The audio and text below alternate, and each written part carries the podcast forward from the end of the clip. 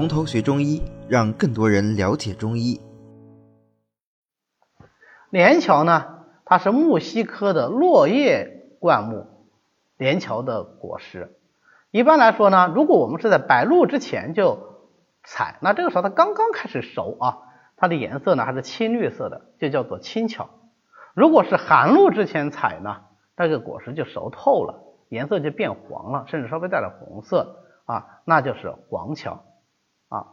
那其中啊，青巧采了以后啊，蒸熟晒干，把那个青巧里面的籽儿，它是果实里面是不是有种子啊？哎，把这个种子筛出来。那就叫做连翘心。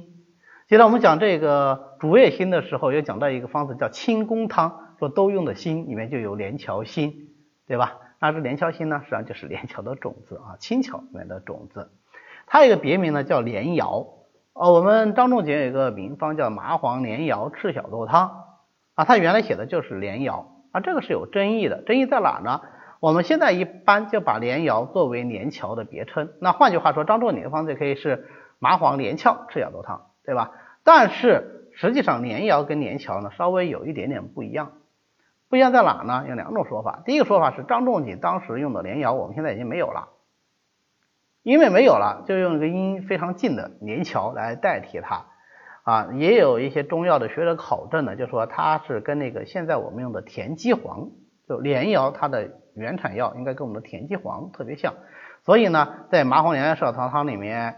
不要用连翘，用田七黄可能会更好。那有这样的说法，但这个说法一样也不是被广泛接受的一个说法啊。那么更多人说呢，呃，连瑶就是连翘，或者说连瑶就是连翘的根啊，这两种说法都有。我们现在临床上用呢，其实一般没有想这么多，我们就是用连翘。为什么？对于临床医生来说，最重要的不是考证，而是什么？效果。对吧？麻黄连翘赤小豆汤用了这么多年，我们一直是用连翘啊，明清开始就一直用连翘，挺好，完全能达到他说的这个效果啊，所以就不纠结这个问题了。那它为什么叫连翘呢？因为这个果实啊，它一片一片的啊叠起来，有点翘起来的感觉啊，所以叫做片片相比，状如桥印啊，所以叫做连翘。那为什么叫连摇呢？因为说连翘这个果实啊，像过去战国时的一种战车，叫摇车啊，所以就象其形啊，叫做连摇啊。不管怎么说，反正连翘这个名字是根据它的形态啊得来的。而且呢，我们前面看青桥、黄桥，知道它颜色实际上是有点，尤其黄桥，它的颜色是有点稍微偏红的啊，这点很重要。为什么？因为后面药论法象会提到这一点。那连翘它的性味归经呢是苦而微寒，归肺、心、胆经。你看它跟那个金银花是不一样，对吧？归经就不一样。金银花是归什么经啊？是归肺和手足阳明经，对吧？你说记就很好记了，是吧？好，都能归肺经啊，都能够归肺经。然后呢，其性又是苦寒的。所以呢，就都能够治疗外感风热、外感风温病的初期，都能入肺，所以能够清散上焦之热，这就是银翘散的来历啊。银花连翘就是银翘散的君药，对吧？共为君药。但是银连翘呢，它还能够入心，所以它还有很好的清心泻火的作用，能够清营血之热，能够清心宫之热。什么叫心宫啊？就是心主之功臣。我们现在中医基础理论呢，一般用心包或者心包，对吧？来代替它，所以它能够清心包之热，配上犀角啊、莲子心呐、竹叶卷心呐、麦冬心呐，就是什么清宫汤，还记得吧？我前面讲竹叶卷心的时候，专门讲过这个方子。刚才我也提到过这个方子，是吧？连翘心也提到过这方子，清宫汤，清心主之功臣。那心主之功臣，它是出喜乐的啊，所以清宫汤它这个主治呢就会有神志的症状，当然也会有高热。性寒而入心，除了能够清心宫之热，除了能够清心泻火，它还能够消痈散结。为什么呢？首先，诸痛痒疮皆属于心，这种疮疡本身就与心有着密切的关系，而且连翘呢，它的气味是芬芳而。烈的，就香味还挺浓烈的。还记得白芷吗？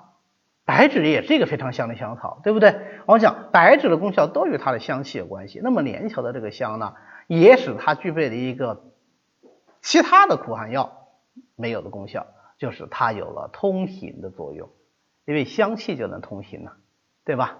既能通行又能清热，这样的药往往就有消痈散结的作用，所以它能够治疗各种疮痈肿毒，还能够治疗各种裸痢结核。可以说没有它不能治的痈，没有它不能治的疮。当然了，它既然是苦寒药，一定是治热痈还是阴疽啊？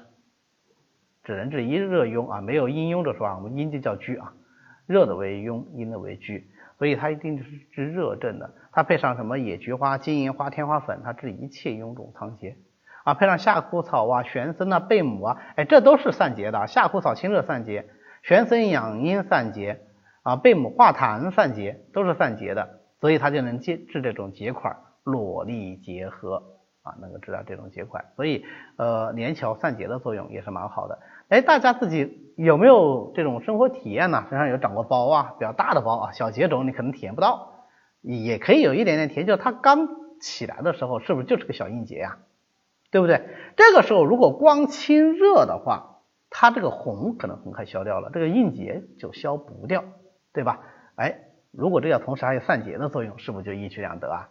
所以连翘治疗这种臃肿疮疡效果特别好，好到什么程度呢？好到它有一个别称，叫做疮家之肾药。就是治疗这种臃肿疮疡，它是肾药，它是最好的药啊。所以连翘在我们治疗臃肿疮疡的时候，就是一个非常非常常用的药。这个臃肿疮疡不要只把它简单的就理解为说皮肤上长的这种。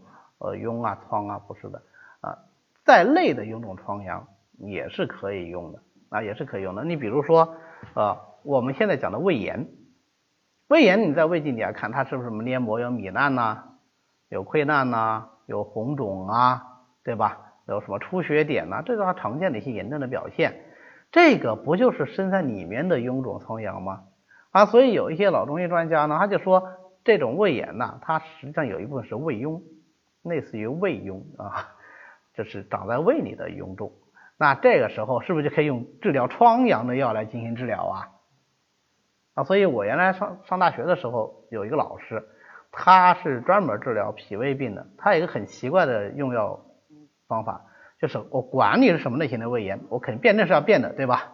啊，辩证处主方开出来以后，他都给他加上银花、连翘，有时候加银花、蒲公英。呃，他这两味药基本上都一直要加的，就是基于这样的一个思想。那这个思想对不对呢？我个人并不赞成，你肯定还是要以辩证为主嘛，对吧？但是反映了一种用药思路，就是这种疮疡药能够清热解毒的药，我们不要把它只局限在说是皮肤上的疮疡，在内的疮疡也是有的。那既然有胃痈，可不可以有前列腺痈啊？是吧？呃，可不可以有什么咽喉的痈啊？比方说咽喉肿痛，对吧？这都可以有啊。那思路是一样的啊，思路是一样的。所以最后总结一下，连翘它的功效就是清热解毒、消痈散结。哎，它比金银花在文字上来说就多了个消痈散结。那金银花是不是也能消痈啊？所以它核心是什么？核心是比金银花多一个散结的作用啊。连翘是能够散结的啊，散结对于我们临床上用的时候是很重要的一个功效啊。我们后面还会讲到很多很多散结药，大家要注意比较一下。啊，它散结的机理是什么？特点是什么？连翘就是属于清热散结。那所以如果是纯粹什么痰阻啊、血瘀啊，用连翘就没效果。但是如果是热结，那就很好，对吧？好的，今天呢我们就讲到这里。为了方便大家和其他喜欢中医的朋友一起来学习和讨论中医知识，我们呢建了一个微信群，欢迎大家扫描下方的二维码，添加我们的管理员的微信。然后发送“从头学中医”，他就会拉大家入群的。那么我们下次再见。